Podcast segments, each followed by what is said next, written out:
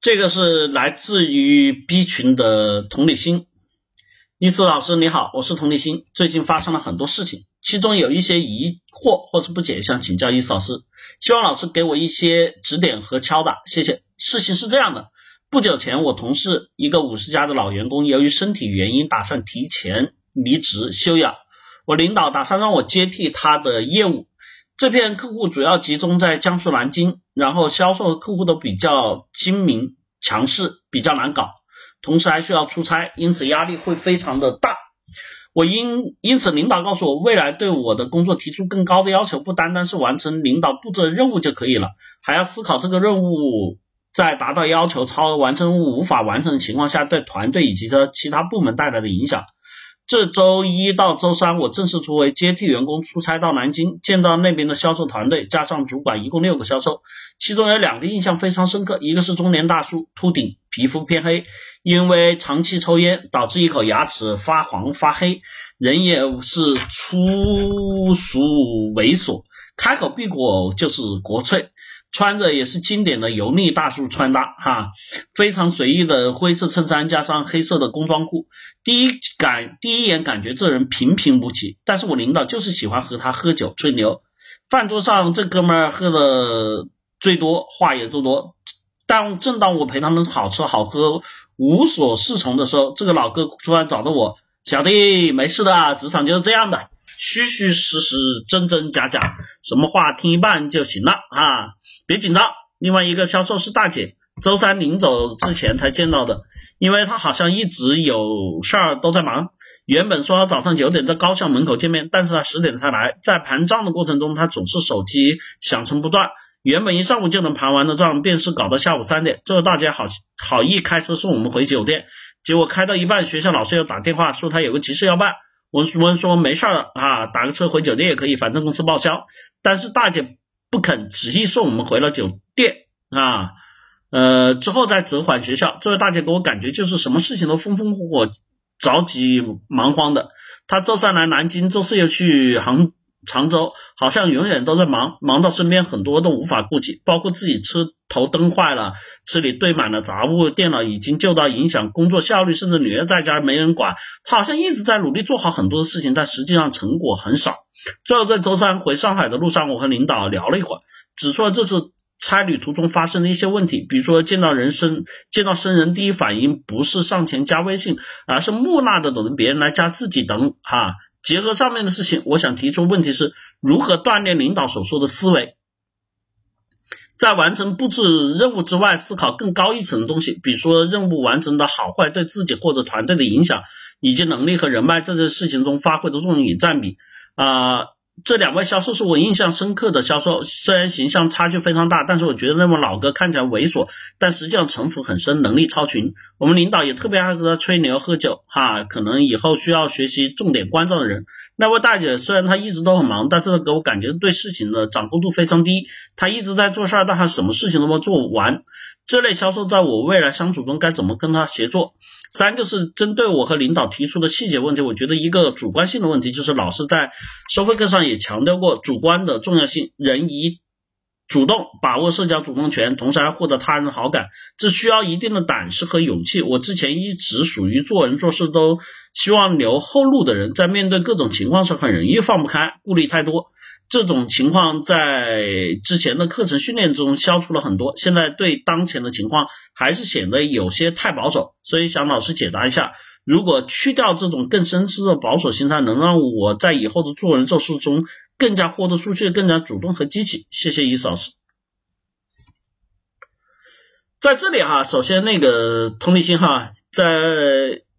应该是上个月开始哈，就我已经在敲打你了。我说你现在人生进入到了新的阶段哈，果不其然啊，在你的工作上、人生事业上面都得到了一个这个调整和提升。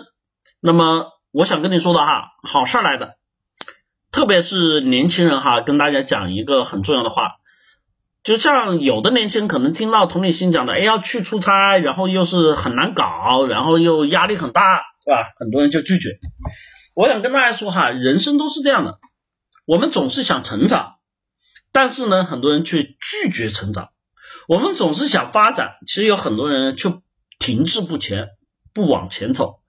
人的这种发展和成长伴随的是什么？伴随的一定是事情的增多，难度的变大，挑战的提高。也就是说，对于年轻人来说，多去经历事，多去挑战事情，对你们来说，这才是最大的收益和财富。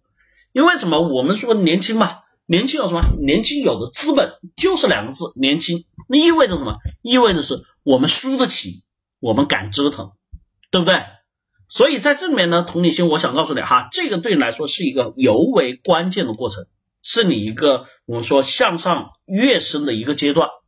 为什么呢？因为很简单，你在新的任务中、新的场景中、新面对的这些你的这个我们说的合作 partner 或者是同事或者是这些人之中，你能够把业务做好，你能够把他们都搞得定，你能够掌控一方的局势，那你想想，你是不是直接就？在接下来的这个工作中，会指派给你更重要的、更需要能力的这种任务。那进入到这个阶层，可能就不是普通员工能够去接触的阶层了。那对应的你的收入、你的收益这些东西都会有一个飞跃，听懂了吗？所以在这边哈，首先自己不要胆怯哈，对于来说，你更应该产生一个什么呢？叫兴奋感，听明白？就哎呀，总算给我机会了。你要想想。这个东西人最需要的就是这种我们说的能够上台，能够挑战，对吧？你给我这个机会，我做不成，对我来说我没什么损失，对吧？我们每个年轻人说实话，问自己，我他妈就烂命一条，你能咋地啊？对不对？我生下来就烂命一条，我最终我也还是烂命一条，我没什么好好失去的。但是，一旦成功，哎，这个东西摆在你面前的是什么？繁花初锦，就是什么？就是前途似锦，就是我们说的收益增长，就是我们说的哎，这个地位的提升啊，就我们说的锦绣前程、康庄大道就出现了。所以在这里哈，同理心这个东西，首先从心态上要去积极的应对和挑战。至于你在这里面所描述的这些人呢，说句实话哈，伊思老师我自己也有亲身感受，在应该跟你差不多的年龄的时候哈，伊思老师我也是呃有幸那会儿。对吧？调去地方当一方大员啊，那么这就面对的我所，当时我去管理就是这个区域哈，区域我是当这个区域的 leader 哈。那我去了之后呢，我就发现一个很重要的问题：第一，团队怎么带；第二，合作伙伴渠道怎么处；第三，客户怎么开展、怎么搞、哪里来，对吧？还有竞争对手哈，在这里面这个区域的竞争对手怎么 PK 怎么做？你想想，我当时去的，我记得我去的第一周哈，第一天，对吧？我们当地的这个合作伙伴渠道哈，这个宴请我啊，第一次看见我，我当时印象特别深刻，第一次见面。那个合作伙伴的那个老总，因为我们那个合作模式和合作关系是属于深度绑定的哈，他们是属于当地的我们的渠道和经销商。那么在这种情况下呢，人家渠道经销商，我们是作为这个厂家，作为这个区域的负责人，实际上很多时候他们的收益，他们的这种我们说市场占有率，他们的这个东西都由我们来决定。这就决定了我们跟他之间呢是属于利益共同体，甚至我会对他们有更大的决定权和影响权。在这里面呢，第一次见到我的时候，就我说啊，当时当天我们是公司司机开车去哈，当我下车的一瞬间，我从他眼里看到了，大家知道看到什么？看到了一丝的这个不屑，一丝的这个。我们说的这个错愕，为什么呢？因为觉得你太年轻了。因为当时我下车我见到他，就是像你说的，一看就是个老江湖，你知道吧？真的，一看就是个老江湖，但不是那种像你说的啊，这个什么车牙齿黑啊，什么满口讲脏话的，真是你可以看到温文尔雅，戴个金丝眼镜，对吧？穿着西装。来下车，但是真的就那个做派、那个姿态、那个体态，包括那个眼神，所有传递出来，真的那一刻之间，我一看他就是个老江湖。那么当我去看的时候，因为这就决定以后跟我长期合作的这个我们说生意 partner 或者是合作伙伴，你嫂子，我在那一刻我就真的我就为什么我一下我第一时间看到他的做派之后，我眼睛就盯着他看他的眼神，明显我从他眼神里面看到了，就我们说的啊老江湖，他肯定不会显露在脸上啊。啊马上堆笑脸，但是眼睛里透过的就是那一丝的什么？不屑，你小年轻对吧？因为当时我才二十多岁对吧？这个来见我的这个。合作伙伴啊，今年他已经四十多岁，对吧？你想想，这个生意场上的这种，我们真的是老油条、老家伙了。我们这小年轻怎么够人家玩？对不对？但是在那一刻，当他的这种东西在脸上一闪而过之后，当我们吃完饭哈，这个这个聊完天哈，讲完一些有的没的这个商业的故事之后，当我回到酒店。大家知道我产生什么样的感觉吗？啊，我那天晚上感觉到无比的兴奋，什么样呢？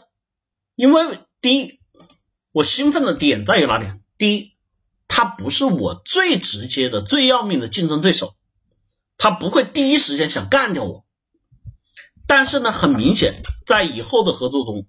肯定存在的不顺，因为什么？从他的眼神中看到了对我的不屑，看到了他对我的不信任。因为年轻嘛，那这跟二十多岁小伙子能跟我这对吧？老家伙，你凭什么来斗？对吧？你凭什么来做？对吧？当然，在这后面果不其然哈，就开始每天教育我，教我怎么做事儿，教我怎么做人，对吧？啊，伊嫂子呢，在这个过程中哈，当然就是不卑不亢哈。呃，我也不会说同意，也不会说不同意哈，时不时再给你碰个软的钉子哈，慢慢的去消磨他的这种方式。那么在这里我们说了哈，当同理心，你面对这些过程，你要记住了，我跟你讲核心的第一点，不管我们在这个社会上你是怎么认为自己的，但是别人怎么认为你，一定是通过你的行为，通过你的话语，通过你的表现呈现给人的感觉。来对你进行判断，而很多年轻人到了社会上里面有一个点哈，根本过不了，就总是在我们像学生时代妈妈怀抱里面那样的，永远都是处于那种被动心态。其实，在这里面到了社会上，我实际上跟大家说哈，你们但凡有了几年工作经验之后，你就发现一个很重要的问题。其实，在社会上，你二十六七岁，二十对吧？就我们说二十五六岁，二十六七岁，有了几年工作经验。你再来社会上看，你会发现年龄，对吧？学历，对吧？性格、长相这些东西，在社会上面已经沦为什么？沦为了一个配饰，能发现没有？就沦为了一个配饰。那这个时候决定你的是什么？当然也是决定你是钱多钱少、地位，对这个肯定这是判断的结果。这是直接结果题，那真正判断什么？是你的言谈举止，是你的行事作风，是你的性格特征，对吧？言谈举止之间，你是不是清晰、逻辑、有条理？行事作风能不能够主动、积极、进取，对吧？你的这种性格上面是不是强势、坚定，而又怎么样？具有这种我们说的统治力？这些东西才决定人家对你看法。其实你说你年龄多大岁数不重要，对吧？我刚才描述的这个过程，我因为时间关系我不去讲哈。当然以后有同学想听哈，我们这个以后再讲哈，大把机会，对吧？这个最后这个合作伙伴，第一，我告诉你哈，那啊是不是把它拿捏的死死的？我想跟大家说，你们也不要有这种心态，不要总是拿捏。更重要是你记住了，他是合作伙伴。那么最重要是合作，最后，那么他跟我达成了非常紧密的合作，而且呢，等我后来再次升职、再次调任离开这个区域的时候，对吧？他表达了非常的不舍，因为他觉得跟我合作很开心。那么开心的地方在于什么呢？在于我在他这个地方帮他带来了每年三倍以上的利润成长。明白吧？所以最终的我们是看解决问题的能力，让自己得到这种实际的提升。所以同理心哈，记住了，不要总是在这里面去，因为你现在这个心态呢，刚刚跨过了第一个阶段，还停留在一种怎么说呢，还是很稚气的阶段。你接下来要去面对的，你刚才说这两个销售这个大叔，对吧？满嘴黑牙黄牙啊，喝酒满嘴国粹的这种人。你要明白，他能活到现在，他能干到这个位置，他肯定有他的手段的。那么第二个大姐呢？你看到他什么都把控不住，那你也只是看表象。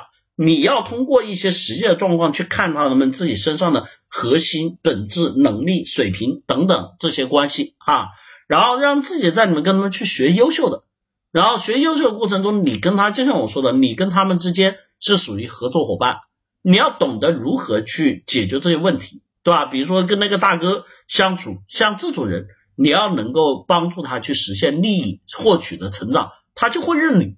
这种人，我告诉你，他肯定认的是利益，认的是你能够通过你的能力跟他带来利益成长。第二个大姐，你需要帮助的解决说，解决是他也是收益，但这个收益不是大哥那个利益那么直接，收益是你很多时候不要去讲啊，你这个。指他的缺点，这个做的不对，那个做的不好，这个什么效率很慢，你要给他提供的是什么帮助？比如说他这个事情，哎，你感觉他的进度有问题，你说，哎，那个什么吴姐、张姐啊、王姐、李姐，对吧？哎，你看这样子，我这里有个这个东西啊，我们按照这个节奏来走，会不会好一点？我现在我做哪一块，你做哪一块？你通过这个引导，通过这个促进，通过这个合作的方式，去提升的效率，让他收益更多的一些结果。那么在这个过程中，我们实际的交互就会很幸福，就会很开心，他就会对你很认可，听明白？所以在这个过程中呢，说句实话，时间关系哈，我也不可能跟你讲的，呃，每天应该怎么做。实际上，对于你来说，是你人生必须要经历的一个阶段，学会跟各种各样的形形色色的人打交道，然后让自己在这里面呢，获得自己真正的这种思维能力、技术和标准，对吧？自己成长，然后让自己呢，在这里面你特别强调了哈，刚才也说过，我说的那种主动性，实际上在外面很简单哈，我就不说，经常我们有句话叫“理不理财，财不理你”，对吧？我告诉你，这个财。就是财源的财，这个财就是我们说的人脉的财，所以在外面主动性哈，不是说你不理财，财不理你，是你不理人，人不理你。记住了啊，一定要自己主动出击，获取更多的好感，获取更多的交流，获取更多让别人对你认可的方式，这才是你的存在的价值。特别是在你现在这个阶段刚刚开始哈，记住了，你说豁得出去，一定要豁得出去。听明白吗？啊，这个阶段主动性、积极性是你保证自己人脉获取、沟通顺畅的最大前提，好吧？加油哈！同理心，这个阶段希望你能够更加愉快的哈，更加这个成熟的，更加收益满满的度过，让你真正在这里面的成长能够有一个质的飞跃哈。如果这一关你过了啊，我告诉你，你在你们公司就已经进入到。上层阶级了哈，当然这只是你们公司的上层阶级哈，对你日后的发展啊、前景啊这些东西会有一个非常大的帮助，好吧？加油哈！希望你这个对吧，在我们这里也成长的很迅速哈，也得到了很多的反馈。我同样希望你能够更加迅速、更加激进的收益和成长，获得未来的发展，好吧？加油哈！